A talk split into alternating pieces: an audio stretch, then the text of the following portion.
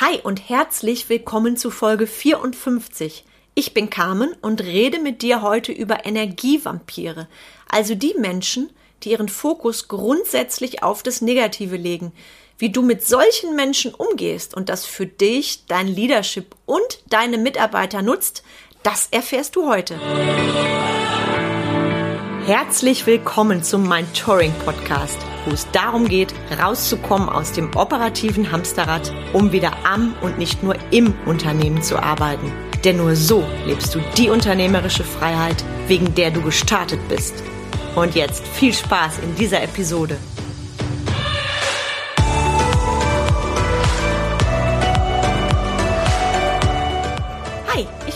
Breuer-Menzel und helfe dir, von selbst und ständig zum Leader mit Erfolg und Freiraum zu werden, ohne dafür viel Zeit zu investieren. Das Thema heute, das ist aus ganz aktuellem Anlass entstanden und ich plaudere jetzt mal aus meinem privaten Nähkästchen.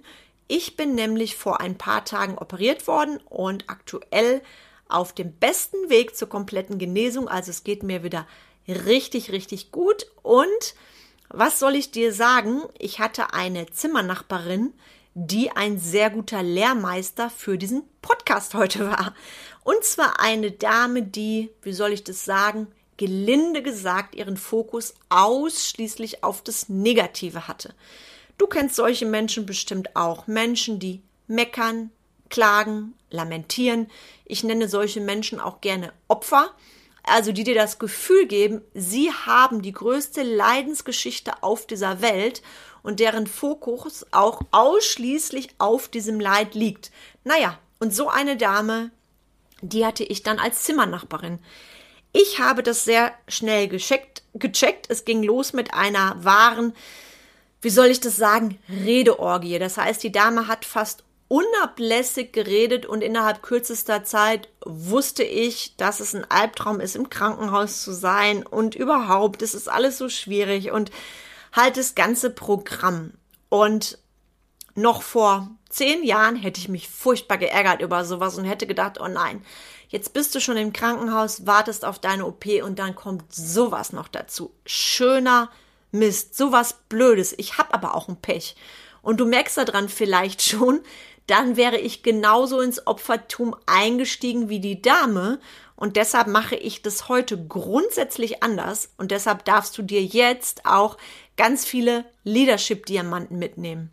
Statt dich nämlich darüber zu ärgern, dass die Menschen so sind, wie sie sind, und die dürfen so sein, das darfst du mir glauben, zieh das Positive daraus. Diese Menschen sind großartige Lehrmeister. Warum? Erzähle ich dir jetzt an ein paar Zwischensteps, die dir auch spiegeln, was du daraus für dein Leadership mitnehmen darfst. Zum einen, wenn ich auf solche Menschen treffe, bin ich so dankbar unendlich dankbar für meine Weiterentwicklung, dass ich mich schon seit zwei Jahrzehnten ausführlich mit den Themen wie Persönlichkeitsentwicklung beschäftige und dass ich überhaupt solche Menschen als Opfer erkenne. Das ist nicht selbstverständlich. Wenn du selber Opfer bist, liebst du Opfer und steigst in das Klagelied mit ein. Also Step 1, statt dich zu ärgern, sei erstmal dankbar für dich, dass du so bist, wie du bist, dass du dich weiterentwickelt hast. Und dann Step 2, spiegel doch mal für dich, was wäre, wenn dein Fokus genauso auf dem Negativen liegen würde.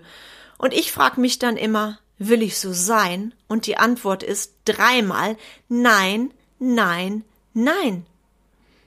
Nächster Punkt, Step 3, wenn du solche Menschen siehst oder mit denen redest dann übertrag es doch mal auf dich als Leitbild für deine Mitarbeiter und wertschätze dich auch da dafür, dass du so bist, wie du bist. Das machst du nicht nur für dich, sondern auch für dein Team. Denn wenn du als Leader ein, ich sag mal, in Anführungszeichen Waschlappen bist, der seinen Mitarbeitern auch nach einer OP nichts anderes sagt, als wie furchtbar das ist und heute werde ich wieder gesund, dann kannst du dir vorstellen, wie sehr das deine Mitarbeiter motiviert. Und das ist das Gegenteil von Motivation. Damit erziehst du Mitarbeiter auch dazu, den Fokus auf das Negative zu legen. Und was habe ich gemacht? Konkretes Beispiel für dich. Ich habe diese Begegnung mit der Dame genutzt für unsere Wochenmotivation. Ich habe mit meinen Mitarbeitern eine WhatsApp-Gruppe. Darin landet ganz viel Motivation und Inspiration fürs Team. Nicht nur von mir, auch von meinen Mitarbeitern. Also eine ganz, ganz tolle Gruppe. Über den Sinn und Unsinn von WhatsApp-Gruppen gibt's demnächst übrigens nochmal eine separate Folge von mir. Die kannst du nämlich für, allerdings auch gegen dein Teambuilding nutzen. Das mal by the way. Und ich habe dann die Begebenheit mit der Dame im Krankenhaus genutzt für unsere wöchentliche Wochenmotivation. Das heißt, einmal in der Woche zu Wochenbeginn kommt eine Wochenmotivation in unsere WhatsApp-Gruppe rein. Das ist eine Voicemail, entweder von mir oder einem meiner Mitarbeiter.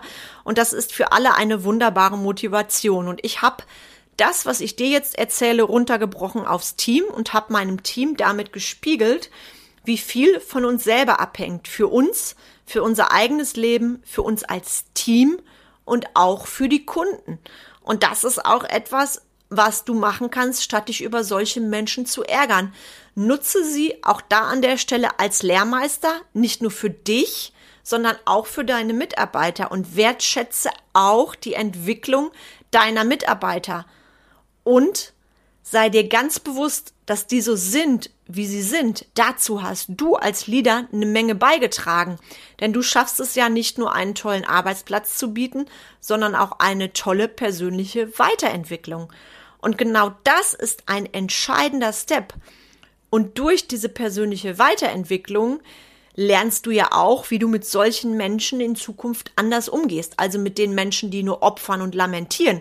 Und da bekommst du von mir jetzt auch konkrete Tipps an die Hand, wenn du in so einer Situation bist und vielleicht an meine Worte jetzt denkst und gleichzeitig im Kopf hast, ach Mist, und was mache ich jetzt? Jetzt bin ich dem oder der ja ausgeliefert.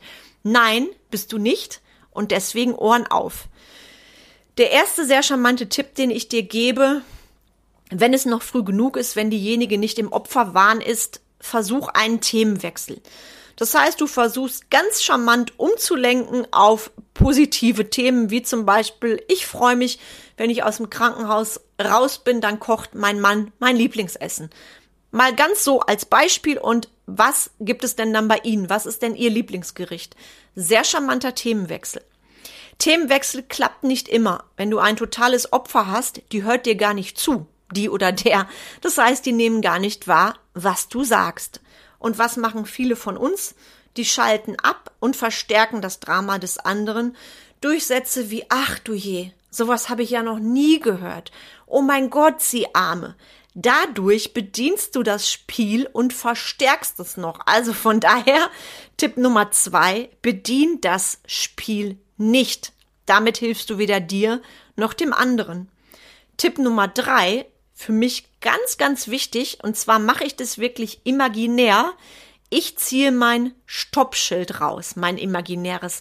Und ich bin nicht bereit, die Energie des Opfers in mein Energiefeld zu lassen. Das mache ich wirklich, wirklich bewusst. Ich schirme mich dadurch ab, weil ich einfach nicht will, dass dieses Opfer es schafft, seine Opferenergie auf mich zu übertragen. Und mir persönlich hilft es immer, wenn ich mein inneres Stoppschild rausgezogen habe, das auch verbal zu zeigen. Deshalb jetzt mein Tipp 4. Du trittst aus der Situation raus. Mit charmanten Sätzen wie Für dieses Gespräch stehe ich nicht zur Verfügung. Punkt. Du musst keine Begründung abliefern. Natürlich kannst du sagen, seien Sie mir nicht böse, mir geht's nicht gut nach der OP, ich will jetzt nur bei mir sein, ich brauche meine Ruhe.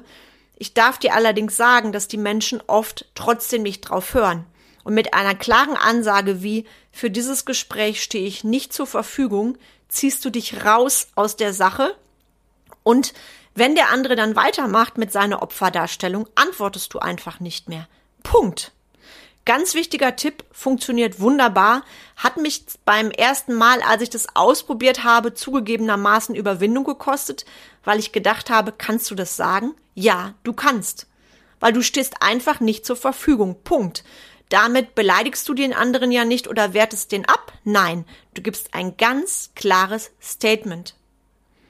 Dann der nächste Step. Und ich hoffe, du lächelst jetzt. Nimm solche Menschen mit Humor. Du darfst solchen Menschen auch ganz liebevolle Kosenamen geben. Wie zum Beispiel Opfer-Uschi, Opferkerlchen, egal was du willst, du weißt, was ich meine. Also nimm es wirklich mit Humor. Und spiegel für dich auch nochmal wieder, wie will ich nicht sein? Wie will ich nicht sein? Ich will doch nicht der Jammerlappen sein. Ich will doch derjenige sein, der den Fokus auf das Positive legt. Und mir persönlich hilft an einem bestimmten Punkt auch wirklich der Humor und auch dieses Ding, ja, okay, sie darf so sein. Ich betrachte das amüsiert und mit Abstand und bin ja aus dieser Situation rausgetreten. Und ich verspreche dir, wenn du die Tipps von mir heute beherzigst, dann gehst du zukünftig aus solchen Situationen nicht genervt raus, sondern sogar mit einem gewissen Learning, weil Opfer begegnen uns jeden Tag. Und leider ist, wie soll ich das sagen, das Opferdasein in Deutschland auch an der Tagesordnung. Das spiegeln uns die Medien. Du hörst in den Medien immer ganz, ganz, ganz viel Negatives. Ich würde mir da mal richtig tolle positive Nachrichten wünschen.